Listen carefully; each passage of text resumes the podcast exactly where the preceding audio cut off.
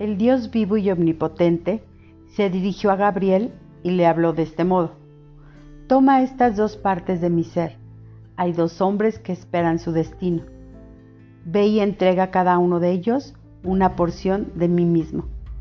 Con dos luces de vida radiante que palpitaban en sus manos, Gabriel abrió la puerta del reino que separaba a los dos mundos y se perdió de vista.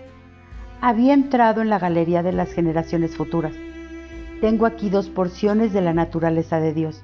La primera es el mismo género de su naturaleza. Quien se cubre con ella es investido con el aliento de Dios. Su mismo aliento lo rodea como las aguas alrededor del que se zambulle en el mar. Con esto, el aliento que embiste tendrá el poder del Altísimo para dominar ejércitos, avergonzar a los enemigos de Dios y realizar en la tierra su obra. Aquí está el poder de Dios como un don. Aquí está la inmersión en el Espíritu Santo. Un hombre de un paso adelante. Esta porción de Dios es para mí. Muy bien, respondió el ángel. Recuerda que quien recibe una porción tan grandiosa como esta será, sin duda, conocido por muchos. Antes que tu peregrinaje terrenal termine, será conocido tu carácter por medio de este poder. Tal es el destino de todos los que están investidos de esta porción y ejercen su poder, porque ella afecta únicamente al hombre exterior sin afectar un ápice su espíritu. El poder exterior revela siempre los recursos íntimos del ser o la carencia de ellos.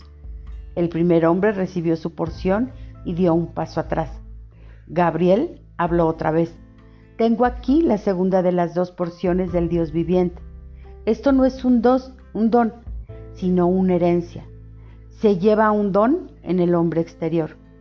Se siembra una herencia como una semilla en lo más íntimo del corazón.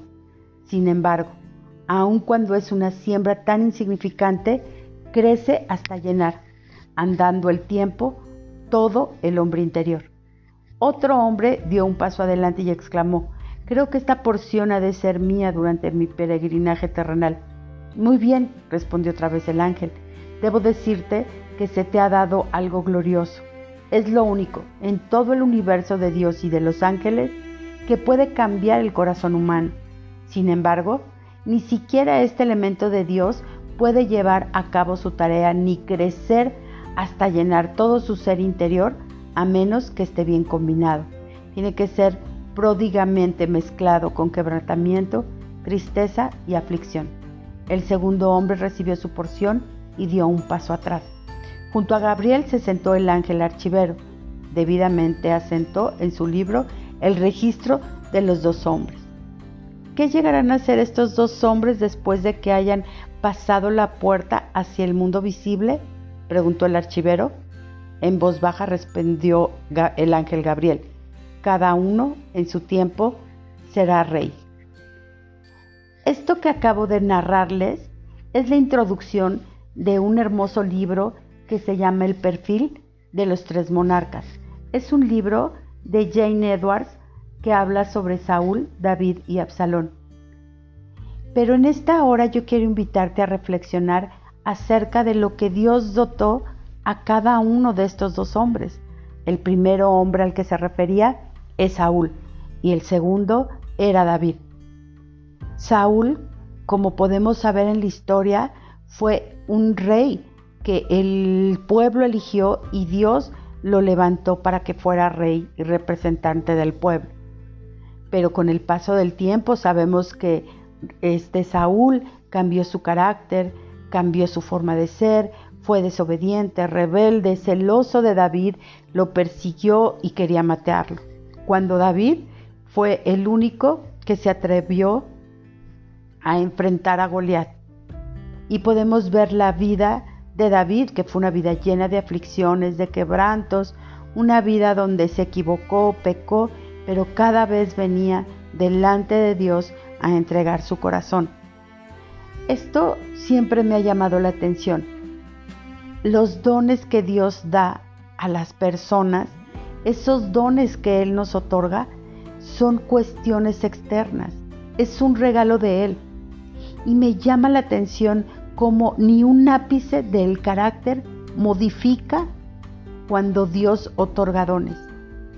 Pero no es lo mismo cuando Dios transforma el interior. Cuando Dios transforma el interior de las personas a través de las aflicciones, de las pruebas, a través de los errores, de las equivocaciones, a través del mismo pecado que te lleva a, que seas redarguido y modifiques tu forma de actuar con respecto al pecado, te lleva a crecer internamente. Muchas veces preferimos las cosas que relucen, preferimos lo que brilla, preferimos lo que se ve externamente y eso nos puede hacer sentir atrapados. Pero muchas veces rehuimos a lo que realmente es lo que nos va a hacer valiosos, la transformación, el cambio, el dolor. Nadie quiere vivir esto. Todos quieren el resultado, pero no quieren el proceso. Yo te invito a que en este tiempo te pongas a pensar, ¿qué es realmente lo que has anhelado que Dios te otorgue? ¿Dones?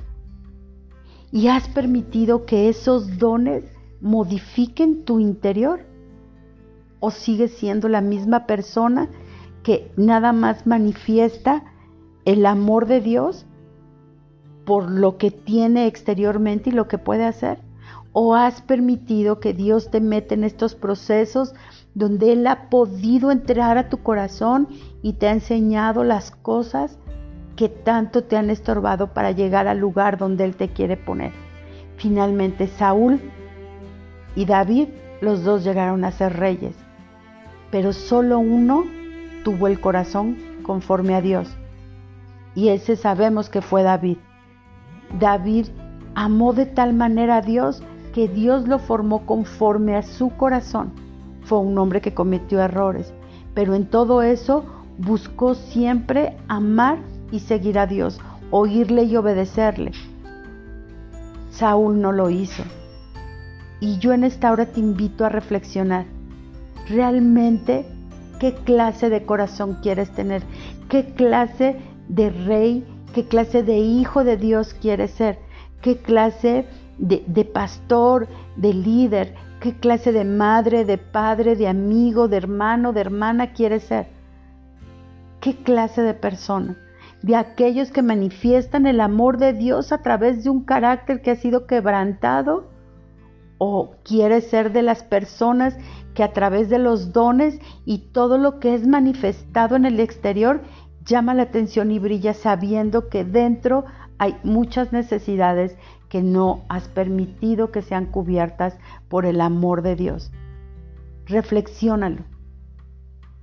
Te repito, los dones que Dios nos otorga no modifican ni un ápice, ni un ápice nuestro carácter.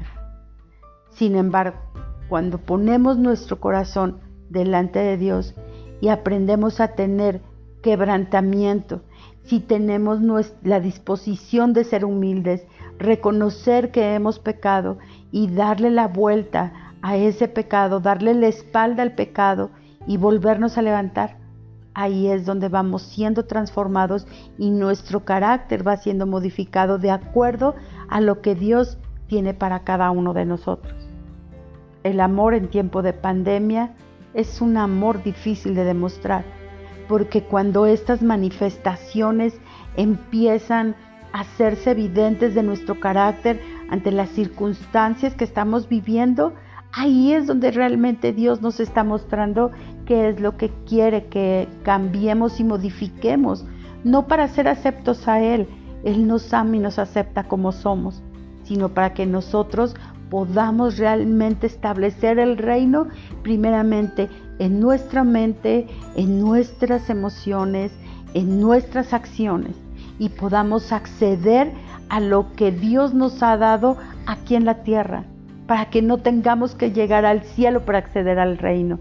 Es aquí y ahora donde Dios quiere modificar todo nuestro interior para que nuestro carácter pueda crecer y pueda ser formado y algún día podamos llegar a ser como el varón perfecto que sabemos que es Jesucristo.